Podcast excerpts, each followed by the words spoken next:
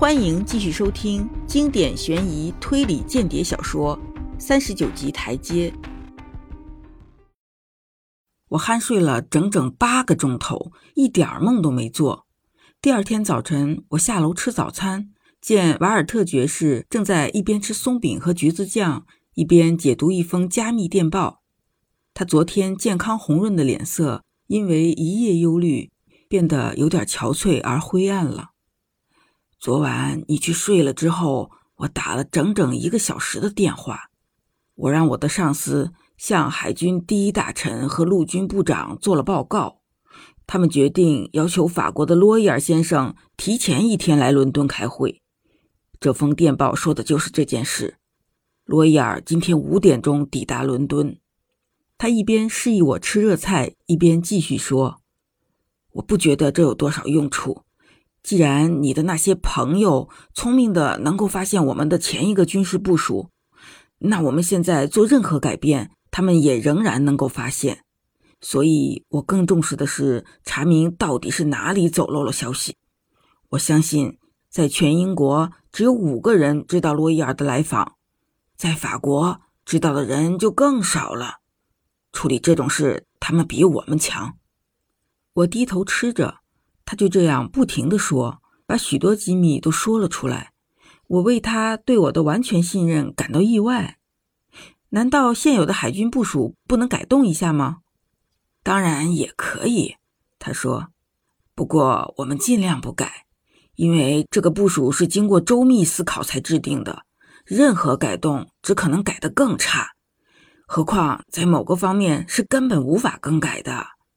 当然了。如果绝对必要，我们还是可以在某些方面做些改变的，但极为困难。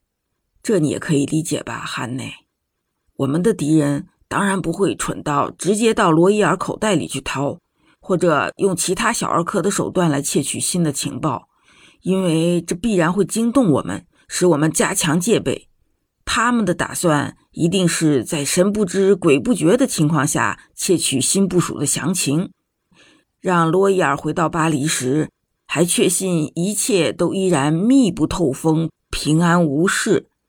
如果他们做不到这一点，他们就失败了，因为他们明白，一旦引起我们的怀疑，我们就会把一切重新改变的。我们必须一刻不离身地保护好这个法国人，直到他安全地回到巴黎。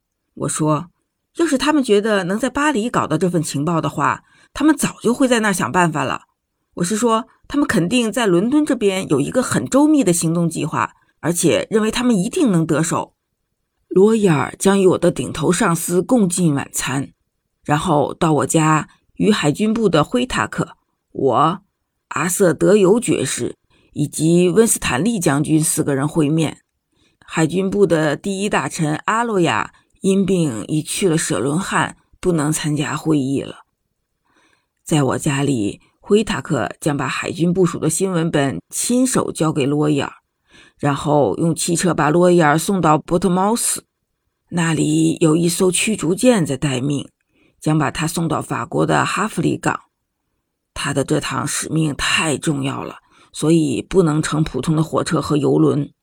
在他安全踏上法国土地之前，必须对他实行严密保卫，身边一刻也不能离人呐。对灰塔克也将实施相同规格的保卫，直至他见到洛伊尔为止。这就是我们可以做到的最大限度的努力了，也很难设想还会出任何的纰漏了。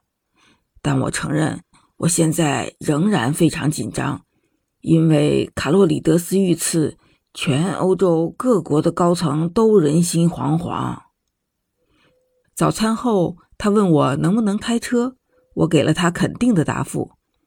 那好，那你今天就给我当司机吧，跟我一起走。你可以穿上哈德逊的衣服，你个头跟他差不多。你已经卷入到事件中来了，所以我们不能冒险再把你留在这儿。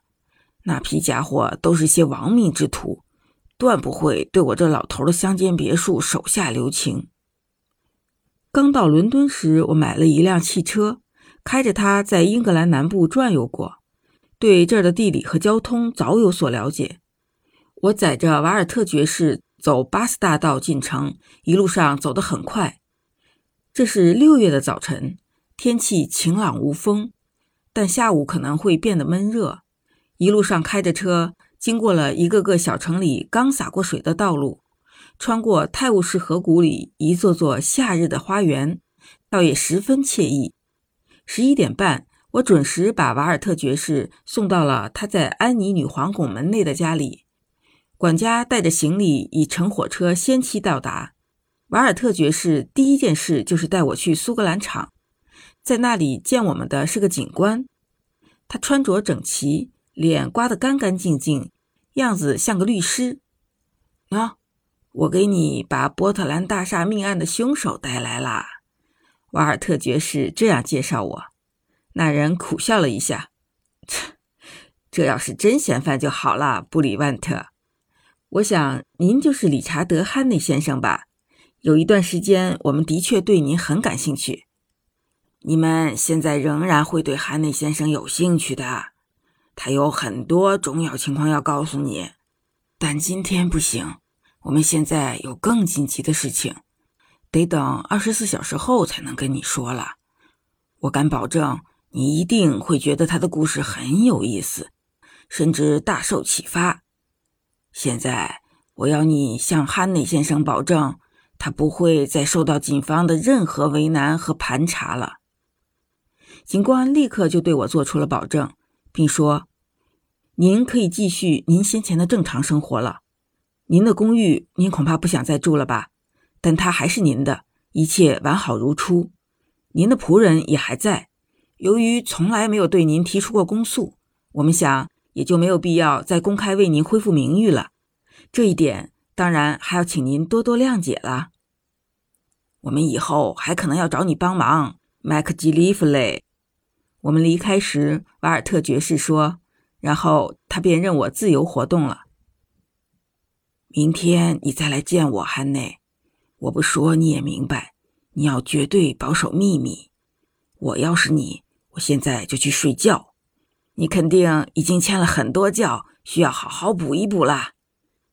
注意，千万别张扬。要是你的哪个黑石头朋友发现了你，那就麻烦了。”本集播讲完毕，下集精彩继续。